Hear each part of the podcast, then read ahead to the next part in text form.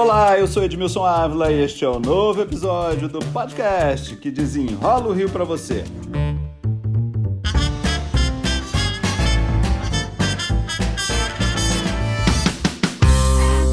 Tá chegando o Enem, né, gente? E é lógico que estudantes ficam com os nervos à flor da pele. Teremos realidades bem diferentes. Alunos que conseguiram estudar remotamente e depois presencialmente nas escolas.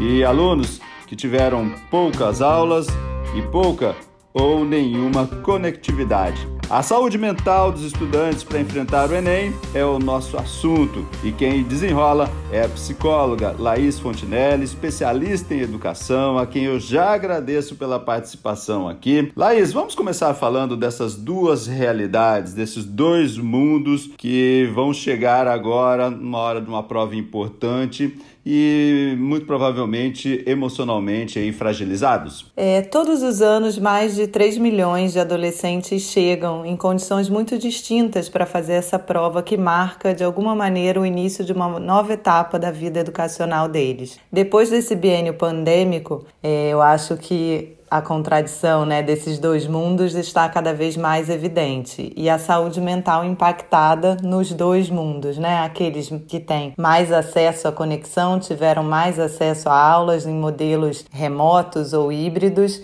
e aqueles que muitas vezes nem tiveram conexão e acesso a conteúdo.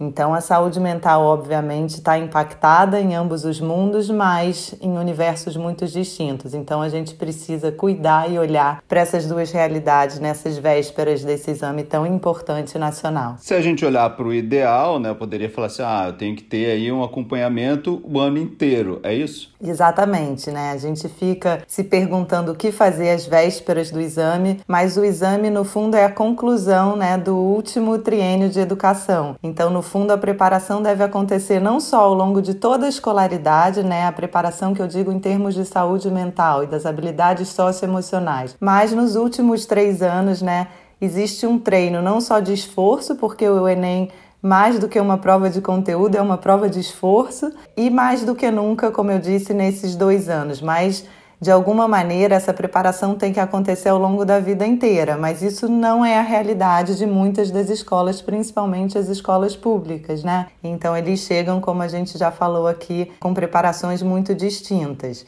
A gente vê as escolas particulares cada vez mais se debruçando sobre a temática, mas essa não é a realidade da maioria do país. A gente gostaria muito que fosse é, a importância né, dessa pauta na agenda nacional e como tema transversal aí nos currículos, mas ainda não é. E eu acho que quando a gente chega num momento né, em que é pedido uma habilidade socioemocional como o exame nacional, a gente se depara com essa discrepância que a gente tem, inclusive entre escolas públicas e particulares, e sobre a importância importância do trabalho da saúde mental junto às crianças e adolescentes. Agora, olhando para a maioria, né, que não tem essa possibilidade, o que, que é possível fazer aí? É possível substituir ou não? Ou os professores com conversa, os professores com ajuda, é possível ter essa ajuda para esses alunos? Sem dúvida, eu acho que os professores né, estão no fronte com esses alunos, não só preparando eles nesses últimos três anos com conteúdos, com dicas da redação, que é uma das temáticas mais importantes, mas mais do que isso, acolhendo as dores desses alunos, nesse processo de amadurecimento que vai, de alguma maneira, acontecer ali no momento exato do exame. Tem dicas práticas que a gente pode pensar que vão desde não esquecer a sua carteira de identidade, fazer um checklist antes da prova, isso tudo acalma o estudante também, né? Levar a aguinha, ter uma caneta que funcione, relembrar as regras, botar o despertador e ver se ele vai tocar mesmo. E eu acho que de alguma maneira, né, o papel principal dos professores, além dessa preparação prática, né, de dicas como eu acabei de dar, é assegurá-los de que eles foram preparados ao longo desses três anos, né?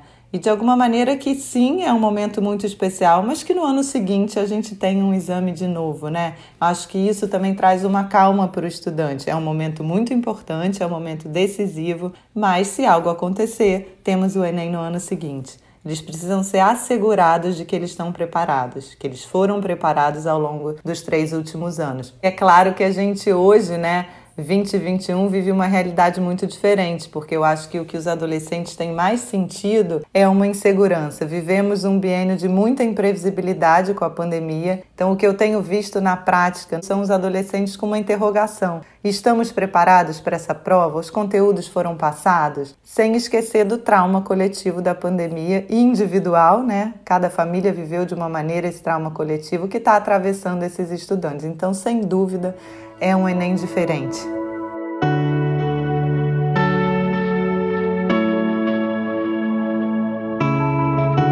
Vamos então, já que falta tão pouco tempo para o Enem, vamos tentar dar uma ajuda aqui, o que fazer nesse momento. Lógico, pensando que um é diferente do outro. Vamos supor, um aluno pode se fechar, se ele tem dificuldade, ele se fecha. Outros não, falam mais. É bom falar com que a gente confia ou não, isso ajuda? Excelente, uma boa conversa sempre traz calma e segurança. Eu acho que o diálogo é a chave para a transformação sempre. Então, boas conversas, não só entre pares, mas com famílias e com os professores. Professores precisam estar disponíveis para os adolescentes nesse lugar socioemocional também. Não é fazer terapia, mas é estar ali né? Eles conhecem esses alunos, conhecem a realidade da prova, então eles mais do que ninguém podem ajudar. Teve uma vez que a gente fez uma ação muito simples, que foi dar uma caneta e convidar a educação infantil para cantar uma música surpresa para esses estudantes. Eles disseram que foi o momento mais marcante da vida deles.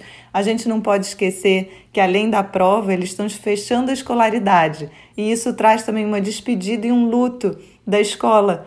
Então foi lindo ver esse momento, é uma dica muito simples, né? Talvez trazer alguém de fora dessa ou de dentro da comunidade para dar uma boa prova, né, dar um mimo para eles, que seja uma roda de conversa, como a gente falou entre os professores, fazer um lanche coletivo diferente. Nas vésperas eles precisam de acolhimento, é isso. Às vezes os jovens, né, se sentem pressionados ou pela família ou porque às vezes internamente acha que pode ser um fracasso, né? A família também pode ajudar nesse momento? Sem dúvida, né? É o tripé que eu brinco aí, escola, família e professor atuando junto do aluno. Eu acho que a família tem que abrir esse canal de diálogo psicólogo tem que dizer, né, se a família, se os pais já passaram por um exame de alguma maneira, assegurá-los de que tudo nessa vida, né, a gente tem esses momentos de desafio, mas que a gente consegue ultrapassá-los, que eles estão ali com eles, se bobear, levá-los até a prova, se o adolescente achar que isso cabe, porque às vezes eles não querem, né? Incentivar que algum amigo vá na casa, para ter uma conversa, chamar para ver um filme que possa despertar um diálogo, enfim, a família tem que estar tá ali dando todo esse suporte também. Nós estamos falando aqui de mundos diferentes, né? Alunos que tiveram aula, né, ensino remoto e outros não. Aceitar os meus limites. Olha, eu não consegui estudar, olha, eu consegui mais ou menos. Também a calma, eu entender os meus limites é importante? Importantíssimo, como eu falei.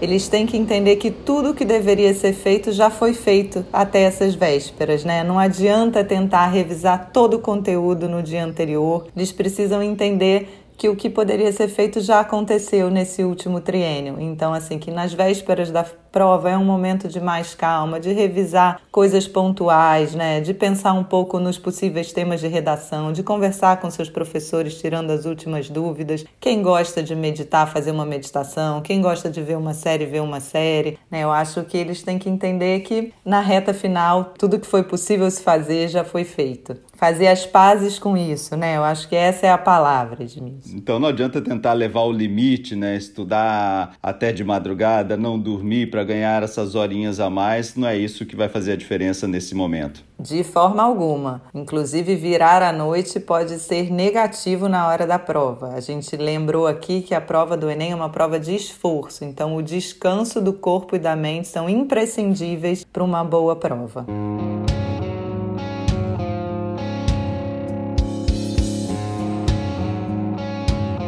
Vamos lembrar aqui que tem alguns pais que são mais rigorosos também. Diz o seguinte: esse não é o momento de relaxar, não. Esse é o momento de focar. Esse não é o momento de você ter sair, lazer, coisa alguma. Isso também não é uma verdade, né? É uma linha muito tênue, né? Eu acho que na reta final a pressão não deve acontecer, porque eles já estão se colocando essa pressão naturalmente, mas eu acho que também tem um limite que muitas vezes o adolescente pede, que é não dá para deixar para ir para balada na véspera, né? Então eu acho que os pais precisam aí dosar, né, esse limite com esse acolhimento que no fundo é toda a beleza aí da educação dos adolescentes, que não é simples, mas na véspera da prova pensar muito nisso, né? Eles já estão pressionados por si só, então dar uma acolhida também é muito importante. E para quem a dica na hora de esperar o resultado? Essa é uma dica final para a gente encerrar aqui nosso bate-papo. Para quem vai seguir bem e para quem não vai seguir bem. Isso também deve ser um peso muito, muito grande né, para esses jovens.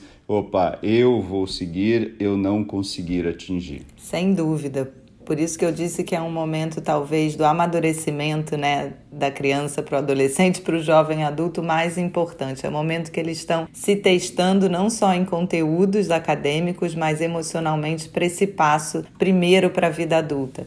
Eu acho que tem uma coisa que traz uma calma que é pensar que, poxa, dessa vez ainda não foi, mas no ano seguinte, né?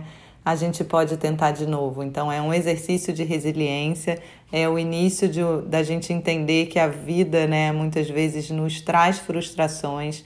Então, eu acho que, de novo, essa palavra está gasta, mas ela é super importante é a firmeza com afeto, né? Que faz toda a diferença. Laís Fontinelli, psicóloga, especialista em educação, muito obrigado pelas explicações aqui. Obrigada e vamos à prova. Desejo toda a sorte do mundo para esses 3 milhões de jovens que passaram por dois anos tão difíceis. No final, tudo dá certo. Este podcast foi editado e finalizado por Lucas von Seehausen. E eu, Edmilson Ávila, toda semana desenrola um assunto aqui para você. Até o próximo.